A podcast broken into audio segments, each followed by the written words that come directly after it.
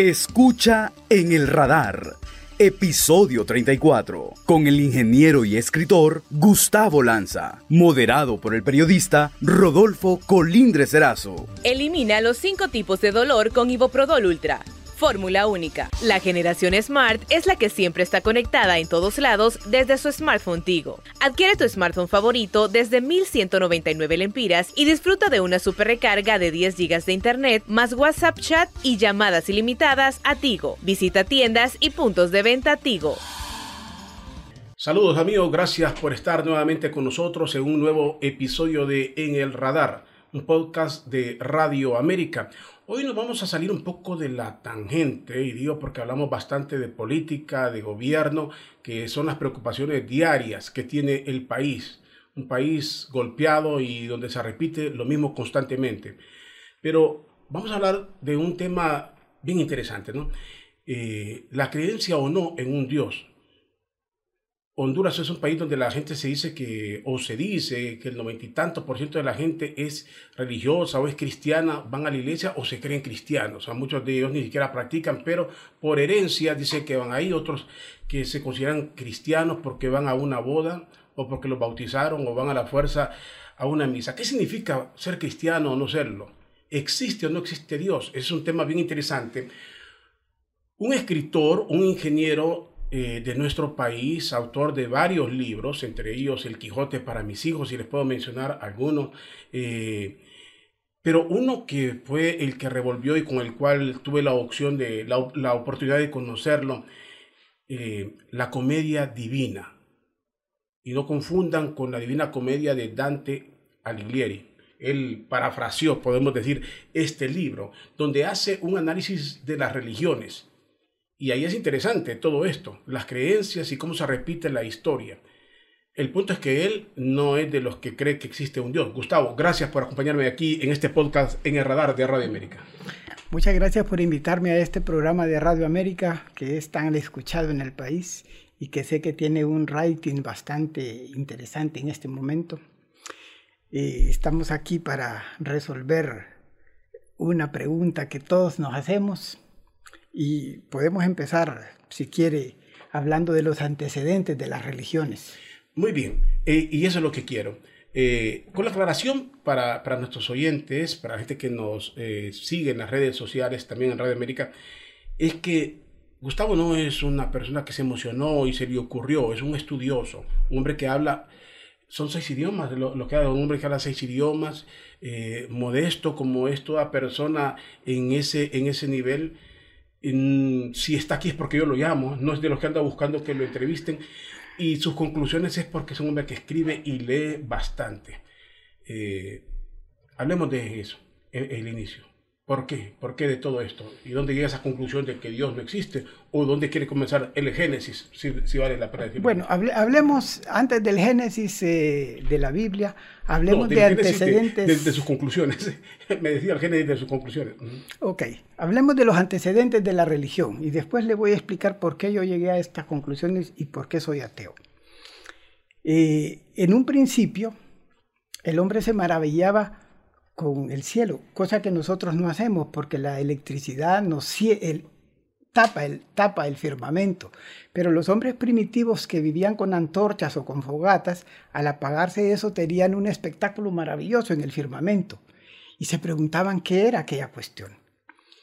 Entonces empezaron a crear ciertas teorías que para nosotros ahora son, eh, son mitología y se fueron creando en diferentes pueblos muchas ideas interesantes, así bonitas, que tienen su, su encanto, digamos, porque eso es mitología, todo, todo lo mitológico es un pensamiento humano y todo pensamiento humano es enriquecedor. Estos hombres no se sabían explicar ciertas cosas, entonces empezaron a darle eh, eh, aspectos a, lo que no podían explicarse y lo empezaron a hacer como dioses. Entonces se crearon muchos dioses, habían dioses del trueno, dioses del agua, dioses de esto, dioses del fuego, y todos tenían muchos dioses. Y eso se fue, eh, a través de la historia se fueron haciendo así, pues de tal forma que hubo muchos pueblos que tenían varios dioses y explicaban esas formas de diferente manera. Ahora, ¿cómo llegamos a, la creencia de que hay un solo Dios? Después de que los hombres primitivos creían en tantos seres, y no solo los hombres primitivos, porque llegamos a la época actual con el hinduismo, que todavía tienen un montón de dioses. Pero ¿de dónde sale el, monoteísmo? Bueno, fue en Egipto. Había un, eh, eh, un faraón que se llamaba Akenatón. Este tipo se le ocurrió que no podían haber muchos dioses que solo debía de haber uno y que era el que le daba vida al pueblo y era el sol. Entonces él eliminó todos los dioses, que eran como tres mil dioses que adoraban los egipcios, y ordenó que solo se eh, adorara al sol, a Atón. Incluso el nombre de él, Akenatón, viene de esta cuestión, que es como un seguidor de, del sol. Eh, trató de eliminar todos, pero se imagina el poder que tenían los sacerdotes y las creencias de la gente en ese momento. Eh, fue muy duro hacerlo. De tal forma que cuando él murió, los sacerdotes vieron la forma de cómo volver a, lo anterior. Y entonces el hijo, que solo tenía nueve años, que es Tutankamen, Tutankamen que es súper famoso porque se encontró la tumba de él intacta y con muchos tesoros, entonces eh, fue fácilmente manejable. Entonces, y murió joven, además también posiblemente lo asesinaron. El poder de los sacerdotes era tan grande y volvieron otra vez al, al politeísmo. Sin embargo, deben de haber quedado seguidores de, de Akenatón. Y, eso, y esa idea de un solo Dios se propagó de alguna forma que llegó a los judíos, que, que es un pueblo cercano que estaba por ahí. Porque los otros pueblos, digamos, los, babilonios, los griegos, todos esos tenían dioses, pero eran bastantes. No era un solo dios principal. Pero los judíos agarran esa idea y empiezan a crear su historia con un solo dios. Incluso en la misma Biblia hay, una parte que eh, el dios eh, eh, dice, a ver si lo tengo por aquí, ah, en Éxodo 23, Dios dice, no tendrás dioses ajenos delante de mí. O sea, quiere decir que habían otros dioses, pues, si no, no hubiera dicho esa frase que está escrita en la Biblia. Y, después vienen otros pueblos, el cristianismo se acentúa con los concilios que hubo eh, posteriormente y llegamos a la época actual donde se cree que, o por lo menos la mayor parte de las religiones actuales creen en un solo Dios. Un Dios de dioses, podríamos decir. Es, es que era un Dios de dioses, todos fueron así digamos, eh, Ahura, Mazda, Mazda, que era uno de los dioses persas, eh, tenía una gama de dioses eh, inferiores, pues era el principal, pero siempre habían otros dioses. Gustavo, hay algo que la gente puede preguntarse, pero se aboca a la Biblia. ¿Usted cree en la Biblia? ¿No cree en Dios, pero cree en la Biblia o la Biblia es su referencia? No, mire, yo soy un lector asiduo. Eh, yo leí la Biblia, para escribir mi libro tuve que leer la Biblia porque no podía criticar una cuestión sin conocerla. Leí el Corán, leí textos eh, bíblicos de los judíos y leí el texto, el Bhagavad Gita de los hindúes y me metí también a la filosofía de los eh, países del lejano oriente porque ellos tienen otra filosofía de religión que es más filosófica pero tuve que leerla, pues, y entonces eh, la leí. Eh, acuérdese que yo también estudié en un colegio católico y que no era tan exigente como veo que los colegios católicos son ahora. Eh, nos hablaban de religión, pero no nos exigían tanto. Pero sin embargo yo siempre tenía mis dudas y, y, yo en la Biblia yo buscaba ciertas preguntas que yo me hacía. Y entonces por eso es que conozco la Biblia. Ahora, usted estudió en un colegio católico, quiere decir que su familia es católica, usted no lo fue o en qué momento da, marcha atrás. Eh, eh, es que mire, en toda, la, en toda nuestra sociedad a los hijos los obligan. Usted siempre va a escuchar que dicen los padres, no, yo a mi hijo no lo escucho, pero los hijos son obligados, los obligan a ir a esas cosas.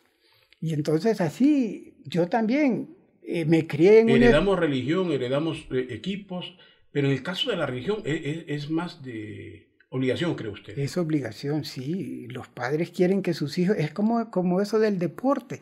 Si un señor es seguidor de un equipo, quiere que sus hijos sean seguidores de ese y, y lo llevan a eso para meterles ese amor a esa cosa. Ahora, Gustavo, hay una, una, una situación. Los padres pueden llevar, pero ellos parten de dónde? La gente que es cristiana, la gente que dice creer en la existencia de Dios, eh, viven con temores. Viven que negarlo, asumen, vendrá un castigo, vendrán desgracias en su vida. O sea, cuando imponen a los hijos es porque están convencidos de que sí existe un Dios y que desafiarlo puede ser un precio duro. Sí, pero e, es que es una creencia que se le implantó a él también. Es como un lavado de cerebro que nos hacen de niños del cual es difícil salir. Fíjese, por ejemplo, los musulmanes. La mujer está súper sometida. Pero ¿quién mantiene ese régimen de sometimiento de las mujeres? Las mismas mujeres. O sea, ellas promueven eso a pesar de que ellas están sometidas, siguen con esa creencia. Igual en nuestra sociedad, pues, o sea, los padres le siguen inculcando a los hijos esas cuestiones a pesar de que no da ningún resultado. Si fuéramos un país religioso con las ideas que dicen ellos que tienen de que es amor al prójimo, no viviríamos en una sociedad tan desastrosa como la que vivimos actualmente. ¿Usted cree en la teoría, en la teoría de, la evolución entonces, el origen de las especies o, o, dónde, dónde, marca la creación del hombre? Pues es que las pruebas nos demuestran que sí hay evolución, o sea, hay fósiles de diferentes, no solo de los dinosaurios, sino de diferentes animales donde se ve el, el, el avance que ha tenido a través del tiempo para llegar a lo que es actualmente. O sea que sí, la evolución es una cosa que no se puede negar. ¿Usted se desprendió en algún momento como un gran lector, inquieto, que con esto se nace, ¿no? Obviamente esas cosas se, Porque si, si sus padres eran, eran católicos, eh, ¿en qué momento? O sea, ¿en qué momento la lectura lo llevó a dudar, pero ya no a dudar? ¿O usted tiene algún, algún punto que podemos decir, no, al final es agnóstico, ¿no? bueno, mire, la lo cierto es que sí, desde jovencito me gustaba leer. Mi padre, cuando yo salí de sexto grado, me regaló una enciclopedia. Y esa enciclopedia tenía diferentes temas. Era la temática que era famosa en aquella época. Y entonces yo empecé a leer cada volumen. Entonces cuando llegué a geología, por ejemplo, yo veía cómo se formaban las montañas, cómo se formaban los ríos, por qué llovía, por qué había truenos. Entonces todas esas cosas chocaban con lo que me habían enseñado. Entonces yo empecé a preguntarme cosas. En esa época también, cerquita, cuando yo estaba leyendo esos libros, ocurrió la guerra con El Salvador. Y como mi eh, abuela era súper creyente, pasaba rezando para que a los aviones nuestros no les pasara nada. Y yo le decía a mi abuela, abuela, y las viejitas del Salvador también están rezando para que a los aviones de ellos no les pase nada. Es que eso es así no me sabían contestar y ciertas preguntas que yo le hice a algún cura en el San Miguel, tampoco me sabía contestar. Me decía que eso no se preguntaba, que se tenía que aceptar y ya, asunto de fe. O sea, que la fe eh, le evita a usted pensar. Usted acepta y ya. ¿Y con la fe nacemos o la, o, la fe también es impuesta, es, que, es que la fe no es una cosa religiosa. Yo, yo tengo fe en mí mismo. Pero los religiosos se han apoderado de la palabra fe, como se han apoderado de la moral. Creen que solo ellos tienen moral y que una persona que es atea no tiene moral, no piensa y que va a ser un criminal como, como cualquiera, de esos que, que andan matando gente. Pero no, o sea que la cuestión no es esa, la fe es una palabra que ellos se la han adueñado. Nada más. En, en, el libro La Comedia Divina, escrito por usted y que hace el análisis y estudio de todas las religiones, las sectas incluso.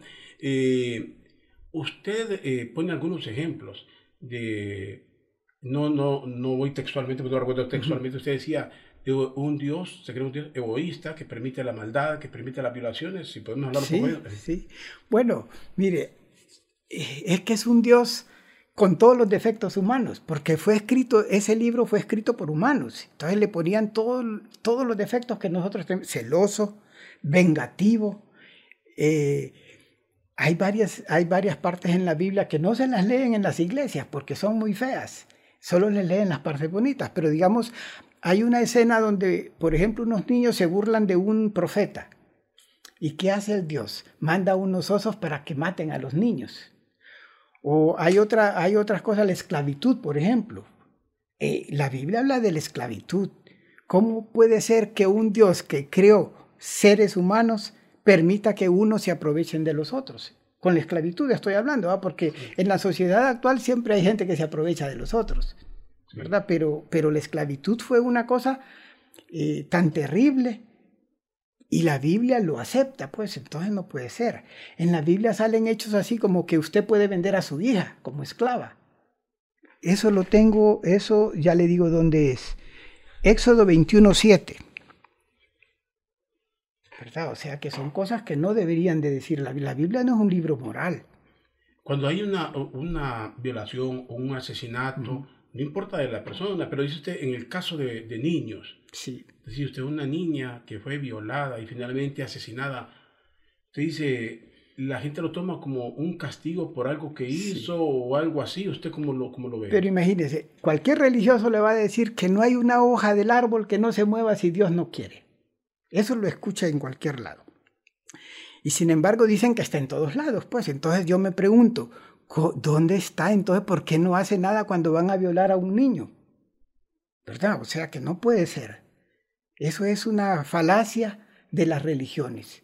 Las religiones al final se han convertido en un gran negocio que, que solo sirven para enriquecer unos poquitos y, y, mantener a la gente así sosegada pensando que en un futuro, en una vida posterior, van a tener una recompensa por haber aguantado sufrimientos en este mundo.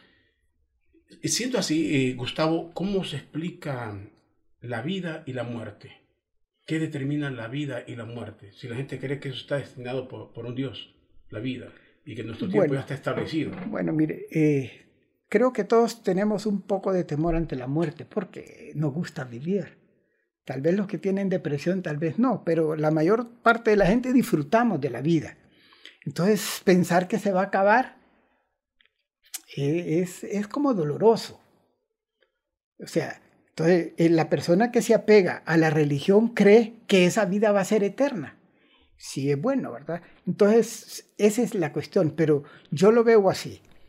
Antes de que el espermatozoide tocara el, el, el óvulo que me dio vida a mí, yo no era nada. Y cuando yo me muera, lo mismo, se acabó y yo dejo de ser nada, pues. O sea, en aquel momento ciertos átomos se unieron y con la comida y todo lo demás formaron mi cuerpo y ese se va a deteriorar otra vez y van a ser átomos otra vez que van a seguir viviendo en el universo. Así de fácil. No. Ahora, usted decía, la gente a quien llega a esas conclusiones, que no se llega por capricho, sino que se llega por, por estudios, por análisis, que muy poca gente lo tiene, pero que se liberan de esos temores que fueron inculcados, bajo los temores son inculcados. y usted al que es ateo lo miran como el malo, el diabólico. Existe el diablo, si, usted no cree en Dios, no puede ser diabólico. ¿O cree usted no cree en Dios, pero sí cree en el diablo y cree en los fantasmas. es, que, es que los ateos no creemos ni en dioses, ni en demonios, ni en fantasmas, ni en exorcismos, ni en duendes. O sea, todas esas cosas que la gente cree, no, no pasa. Pues, o sea, usted sabe que, digamos, ¿a quién le pasan los exorcismos? A la gente que cree en esas cosas. Pero a nosotros los ateos nunca nos ha pasado eso. ¿Y por, pues. qué? ¿Por, qué le, ¿Por qué eso de un exorcismo y le pasa al que cree en Dios y no al que no cree? Porque es una cuestión mental. El creer en Dios también es una cuestión mental. Está arraigada ahí en su cerebro. Y, de quitarla de ahí es difícil. Tiene que ser una... Le enseñan a no pensar a la gente. Entonces, para que usted se libere de esa cuestión, tiene que ser una persona pensante. Nunca en su vida sintió temor expresarlo o sentirlo. Porque muchas veces tengo temor. ¿Qué tal si de verdad... Se, habla de, de, Yo no sé si Darwin lo dijo finalmente, que dijo que, terminó aceptando la existencia. No sé si, eso, si, es real o no, no me, me, he encontrado con eso. Es decir, ¿qué tal si al final sí he recibido mi castigo? ¿No le ha pasado eso por la mente? Bueno, mire, de Einstein se dice también lo mismo, a que era súper, porque él dijo una vez eh, una cuestión relacionada con, con un Dios, pero entonces lo acomodan, lo acomodan. No, mire, la verdad es que yo desde siempre he sido así, una persona que soy eh, campechana, digamos, con los amigos. Entonces yo, yo no, no ando buscando eh, celebridad eh, por una cosa u otra. Entonces, entre mis amistades yo siempre les comentaba mis dudas. De tal forma que cuando yo, digamos, tenía como 20 años, yo realmente ya dije, no, yo soy ateo, es que no puedo creer en ninguna de esas cosas. Y posiblemente cuando tenía 16 años y me preguntaba, mi cerebro todavía chocaba con eso que me habían enseñado de niño, que esas cosas no se preguntan porque Dios te va a castigar. Pero no, llega un momento en que uno dice, no, no, es que eso no puede ser. Bueno, también se ha enseñado a la humanidad, al ser humano, y todos hablan, el católico especialmente, de tres divinas personas. Un Dios y hay un Jesús, pero el Jesús es el mismo Dios. O sea, usted, la existencia de Jesús, todo lo que hemos visto hasta por el cine, por la Biblia, ¿eh, ¿fue real o no real? ¿Y ese Jesús es el mismo Dios o, usted cómo lo interpreta? Bueno, lo interpreto como dijo Borges, que es un monstruo, es un monstruo de tres cabezas. O sea, eh, la Biblia comienza con, con seres como la culebra que habla, la serpiente que habla, y termina con monstruos en el, en el Apocalipsis de varias cabezas, ¿verdad? Entonces, eh, son, son ideas que se han ido arraigando de eso, pero hablemos un poquito, digamos, de Cristo. Es una idea copiada de, religiones anteriores.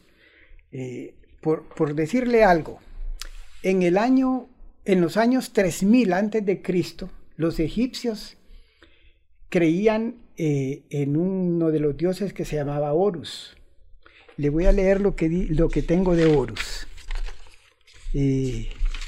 Fíjese, nació de una virgen que se llamaba Isis. Era hijo de Osiris. Nació en un pesebre. Una estrella guió a los sabios donde estaba. No hay, no hay información de ellos entre los 12 años y los 30. Eh, lo quisieron matar siendo niño. Caminaba sobre el agua. Sacaba demonios, curaba enfermos, devolvía la vista a los ciegos, fue crucificado y resucitó a los tres días. ¿Qué le parece? Un plagio. Y eso es tres mil años antes. Tres mil años, antes, Una historia similar que se repite en todo. Y no solo eso, eso fue en Egipto. Pero si usted ve en la India, en la India tenemos a Krishna, que es, famoso aquí en nuestra sociedad, porque hay canciones que hablan de Krishna incluso. Enviado a la tierra en forma de hombre. Eh, el padre fue adoptivo y era un carpintero. Eh, fue visitado al nacer por pastores y sabios guiados por una estrella. Un dictador deseaba la muerte de los niños por lo que tuvieron que esconderse. Él decía que era la resurrección, curó enfermos, leprosos, levantó muertos, celebró una, una última cena, fue crucificado y resucitó. Y así como ese hay otro, está Dionisio, está Zoroastro, por ejemplo, en Persia. Mire, Zoroastro dice, nace de una virgen, fue bautizado en un río, joven era muy sabio, Tentado por el demonio, empezó a predicar a los 30 años. Restauró la vista a un ciego y exorcizaba para sacar a los enfermos. Tenía un cáliz sagrado. Enseñó sobre la resurrección y el apocalipsis. Fue asesinado. Sus seguidores esperan su segunda venida en el año 2341. Elimina los cinco tipos de dolor con Iboprodol Ultra. Fórmula única. La generación Smart es la que siempre está conectada en todos lados desde su smartphone Tigo. Adquiere tu smartphone favorito desde 1199 lempiras y disfruta de una super recarga de 10 GB de internet más WhatsApp chat y llamadas ilimitadas a Tigo. Visita tiendas y puntos de venta Tigo. O sea, usted ve que a través de la historia y mucho antes de la historia de que inventaran de Cristo, ya habían historias similares. Eso es real. O sea, e, eso está ahí, quien lo quiera leer lo va a encontrar. Está escrito. Lo va a encontrar y, y se preguntará cómo tal similitud, entonces, ¿quién plagió? O sea, eh, obviamente el último es el que va plagiando. Sí. Ahora, pero, es universal. La historia se volvió universal en todos los países y, los países que, que tienen una rebeldía se dicen comunistas, por eso al comunista le dicen que es ateo, eh, al ateo es comunista, se asocia hasta, hasta eso por, que no sé si es una lucha contra la, contra la religión, a la iglesia como tal, o, a la creencia o no en Dios. Bueno, toquemos eso de los países que son que eran, que eran comunistas, aunque nunca fueron comunistas, fue, era más bien una, eh, como capitalismo de Estado, a donde unos poquitos eran los que se enriquecían y, vivían como reyes, y que ocurre todavía.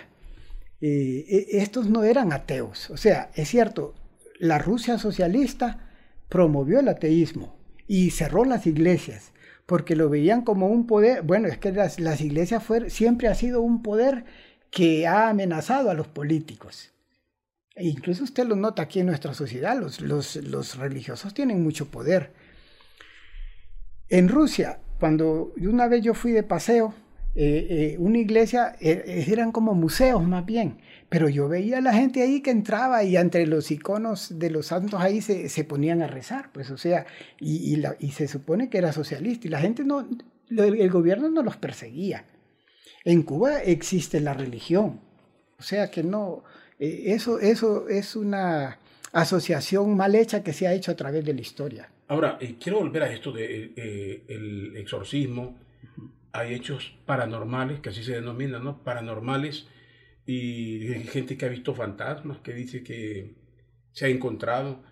Hay un temor natural a veces a, los que se mueren. Me va, me va, a salir fulano. O sea, esos temores están en la, en la humanidad. ¿Los ha sentido usted alguna vez? Eh, ¿O a qué asocia usted eh, e, estos hechos, esos temores? Mire, yo sí, sí. No, es que no, es que no puede ser. O sea, yo jamás he sentido algo. Yo he visto gente que me dice, es que yo a las 12 de la noche me ha salido el demonio. Pero son creencias de ellos, o sea, está arraigado en su cerebro y los hace ver cosas. Es como el que, el que bebe mucho, ¿verdad? Que llega a dañar su cerebro de tal forma que ve animales, en su delirio en tremen, ve cosas que no existen. Entonces, así son. E, están tan, arraigados en su cerebro que ocurre eso. Digamos, hablando entre las mismas religiones, el exorcismo no pasa entre los protestantes, solo entre los católicos, que son los que promueven esa cuestión. Yo no he sabido de los protestantes, aunque hacen unas locuras a veces en, sus eh, ritos, eh, tampoco, digamos, los testigos de Jehová tampoco tienen exorcismo porque no creen en esas cosas. E, es la persona que cree la que le produce eso. Y hablando de esas cuestiones y hablando de Cristo y esas cosas y de esos otros dioses que hubo, si usted se fija en todos los textos que hablan de ellos, dice que curaban a los enfermos expulsando demonios. Era una creencia en aquella época que, que, las enfermedades eran producidas por demonios. Incluso hasta hace recientemente, usted sabe que en ciertos eh, hospitales psiquiátricos se pensaba que, que, tenían ciertos demonios ciertas personas y los, hasta los electrocutaban para quitarles ciertas cosas. Ay, y, y, ese para usted que ha leído la Biblia y otros textos considerados sagrados, la historia de Lázaro, Ve, anda, eso de resucitar, ¿qué pudo haber pasado? ¿Ese hecho fue inventado totalmente o qué pudo haber pasado ahí? Bueno, pueden ser dos cosas. La primera, esa que dice usted que pudo haber sido inventada. La otra, recuérdese que hay una enfermedad donde la gente parece que está muerta y no está muerta. Y han habido casos que los han enterrado así, y de ahí viene la costumbre de velar al muerto, para no enterrarlo vivo, porque no se sabía si estaba muerto, no tenían la técnica correcta para saber si la persona ya estaba muerta o estaba con esa, con esa sensación de que está muerto, pero aparentemente. Ahí nace eh, los velorios, porque se enterró mucha gente viva, incluso había rituales de, de poner tubos respiratorios en, las tumbas para por si la gente revivía. Exacto, entonces puede ser también esa cuestión, ¿verdad? Pero lo que yo más creo es que es, una historia inventada. Recuerde que las, eh, el Nuevo Testamento fue un libro escrito como a partir de 60 años después de que hubieran ocurrido los hechos que ellos narran, que también eh, son inventos, ¿verdad? Los textos de los eh, escritores de la época no mencionan a Cristo. Hay uno ahí en mi libro que que menciona a un tal Crestos, pero así. Pero lo que pasa que en esa época los judíos estaban contra el imperio romano y había muchos que eran insurgentes y trataban de, luchar contra estos. Y entonces esos eran caudillos del judaísmo. Y posiblemente tomaron algún ejemplo de eso y dijeron que ese era el Cristo. Y que resucitó, eso tampoco es cierto, pues, o sea, que morían, tal vez desaparecían los cadáveres y, la gente se cree lo que le dicen. O sea, usted le puede decir eh, lo que hacen las religiones es que se sacan eh, ciertas cosas y ya los hacen como que son milagrosas y la gente lo cree. Yo les dije al inicio que la teoría esa de la evolución, ¿no? Darwin, y que la vida cómo nace entonces? ¿Nace por un proceso metafísico? Hay, varias teorías sobre eso, ¿verdad? O sea, eh, pero la vida puede ser eterna también. Puede ser que en otros planetas venga, se ha descubierto que en ciertos meteoritos que traen partículas de hielo vienen microbios. O sea que eh, el, universo está plagado de, de, vida. O sea, no es una cosa que nació aquí. ¿Cómo llegó? Pues hay varias teorías. Entonces, eh, pero ahí ya es mejor leer cada teoría. Me voy a ir a lo más humano. Cuando alguien esté enfermo o cuando gente esté así, seguramente no sé, a usted le ha pasado o a alguien en su familia. Y se remiten a la fe.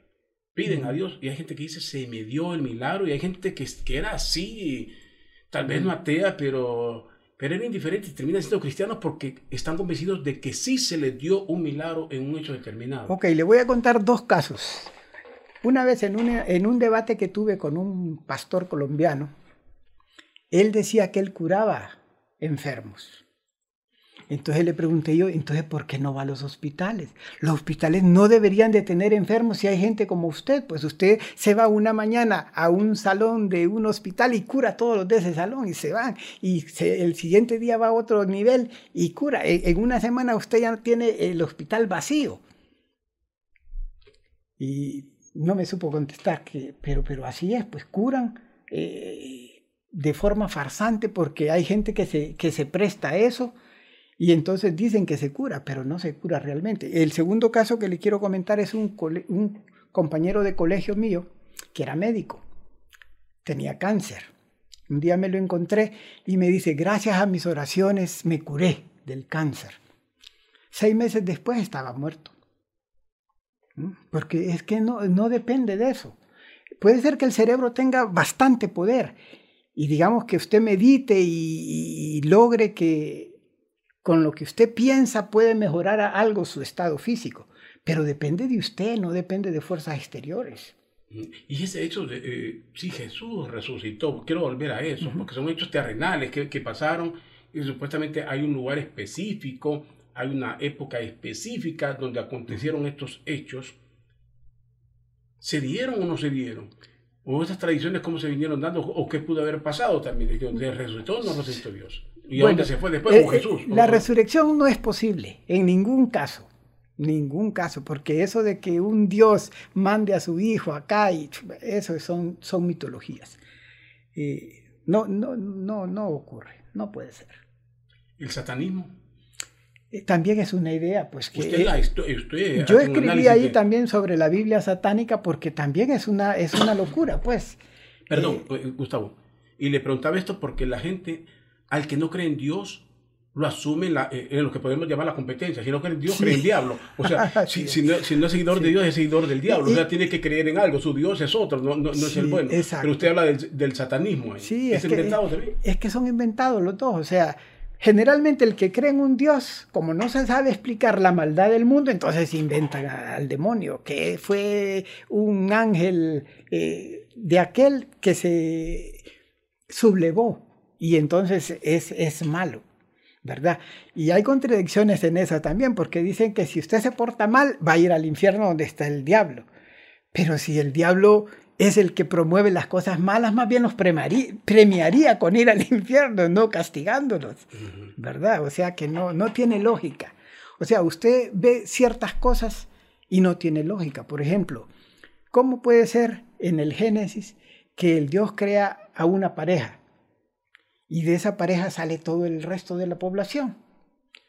Cuando Caín mató a Abel, este tipo, eh, Dios sabía que lo iba a matar porque se supone que se las sabe todas, pero sin embargo se enojó con aquel y lo expulsó del paraíso.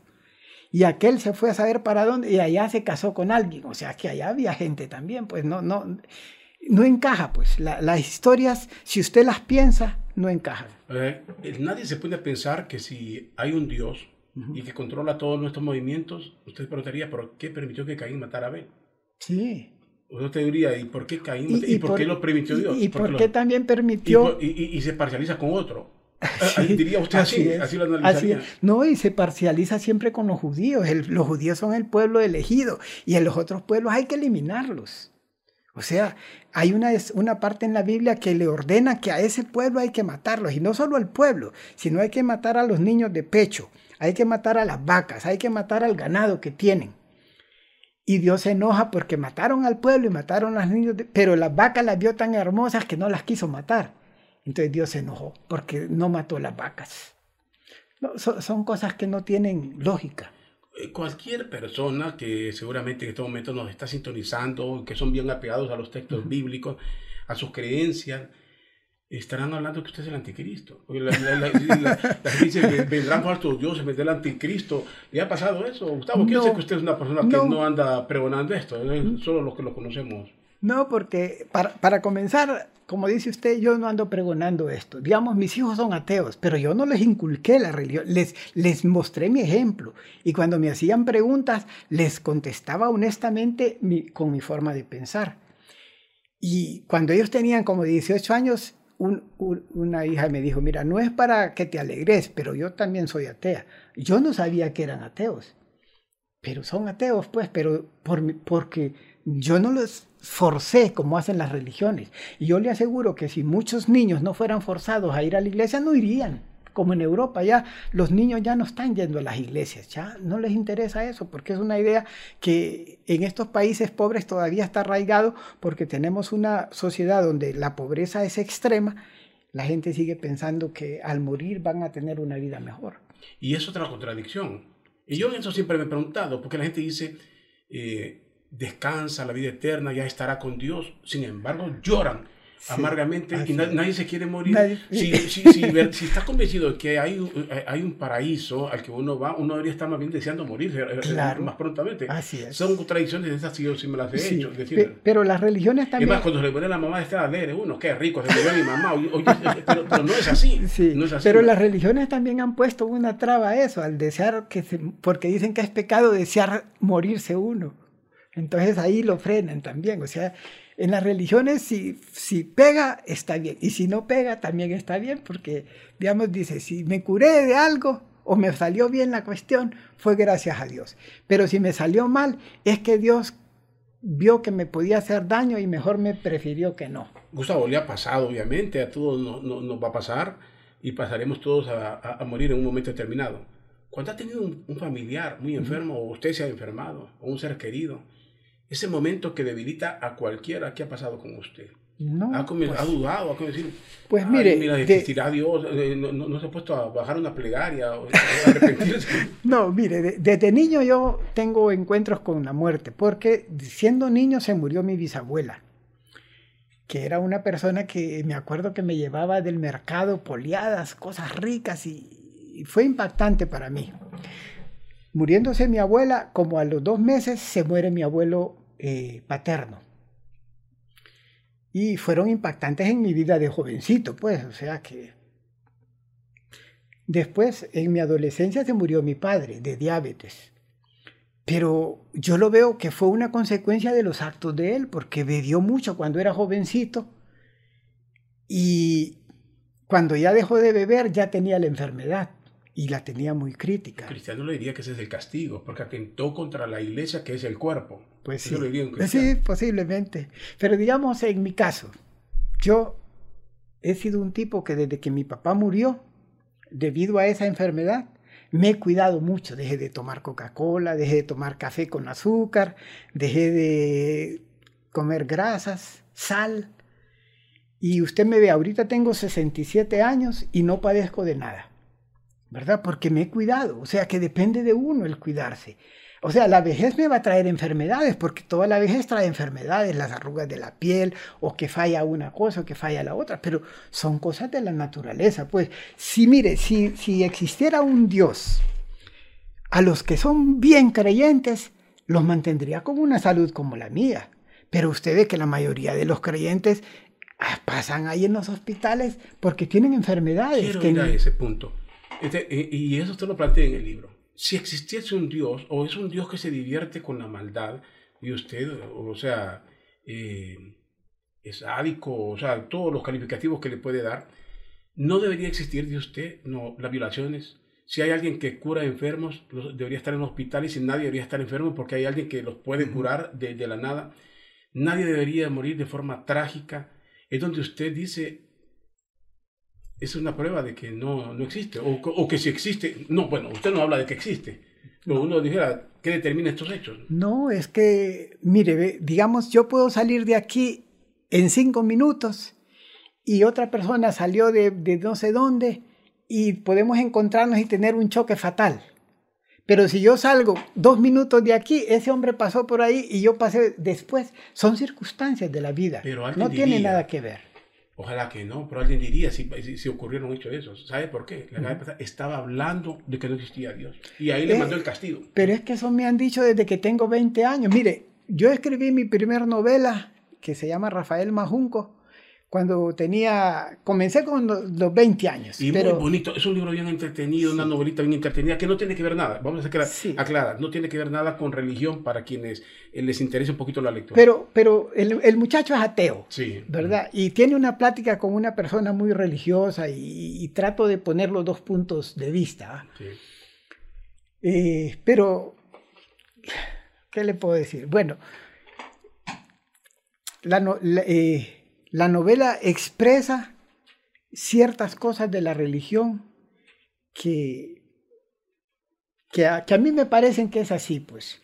Ahora, me, me llamó la atención también en otro de sus libros sobre la sábana santa donde usted sabe que incluso en Turín está ese eso que se considera que es una, eh, las reliquias la reliquia de un sudor no es sabe de una imagen que se asegura que, que, fue de Cristo. Bueno pero usted, sabe usted sabe bueno si yo hice ese libro pensando cómo hicieron esa cuestión. Claro o sea, las reliquias existen en todo, en el budismo incluso. Mire que Buda... Esas son conclusiones suyas, obviamente un análisis de cómo podrían haber pasado.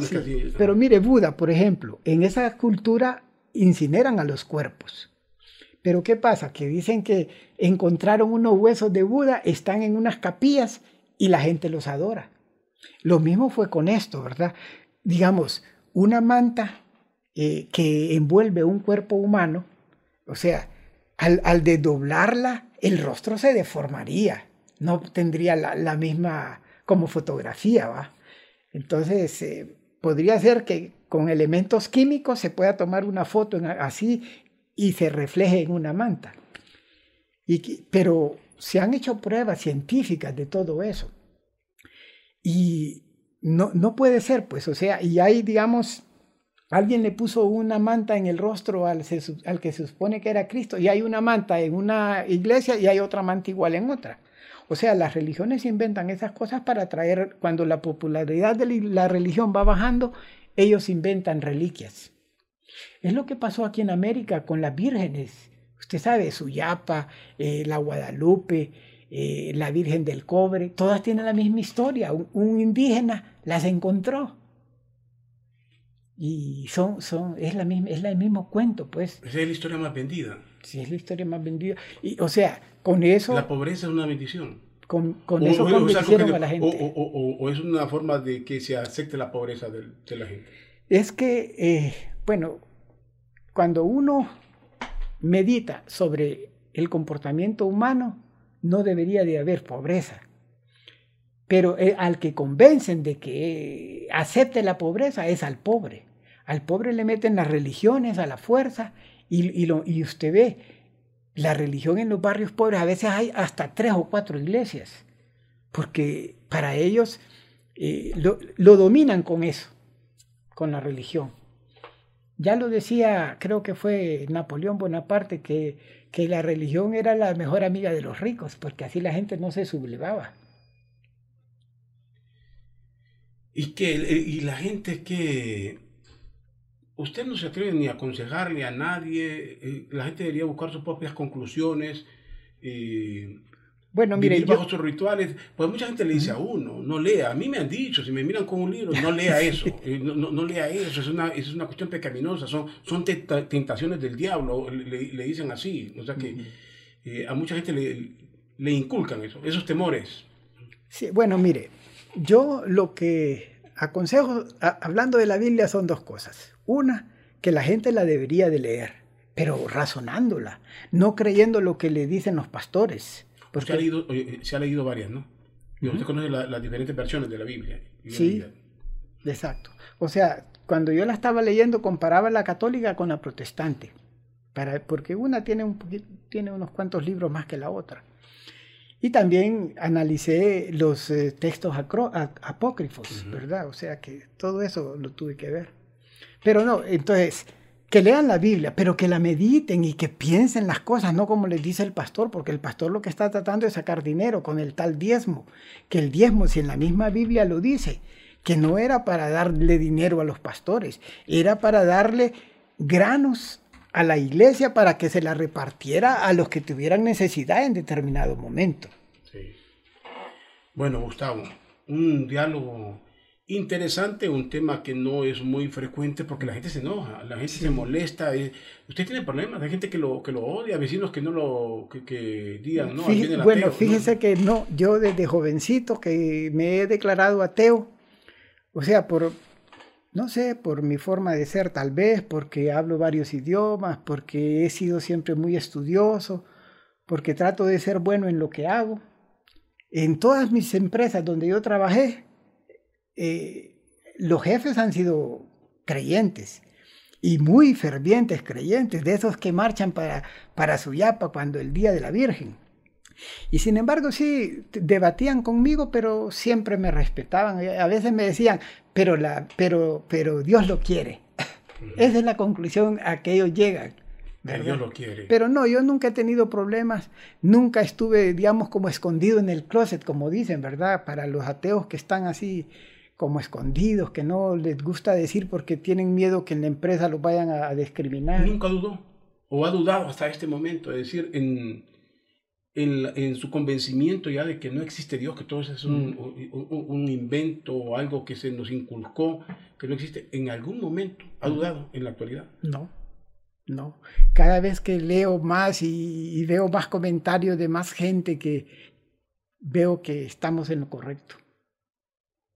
Sus temores, el llanto, todo eso no lo asocia a nada de eso. No, no. Yo sé que las enfermedades me van a llegar por vejez o que puedo tener un accidente de repente, pues eso no lo puedo prever. O sea, me toca viajar a mí a, supervisar, a, revisar puentes que, que están malos y, y, en la carretera voy con un motorista que no sé si es eh, buen conductor. Y cuando llego al puente tengo que bajarme a veces al barranco por, de, de la orilla para ir a ver cómo están las cosas abajo. Todo eso me puede traer un accidente, pues es normal.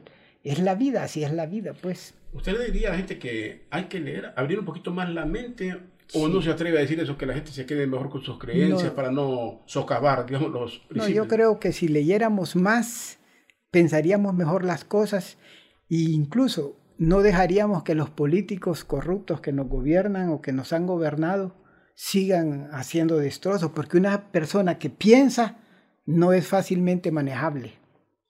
Sí.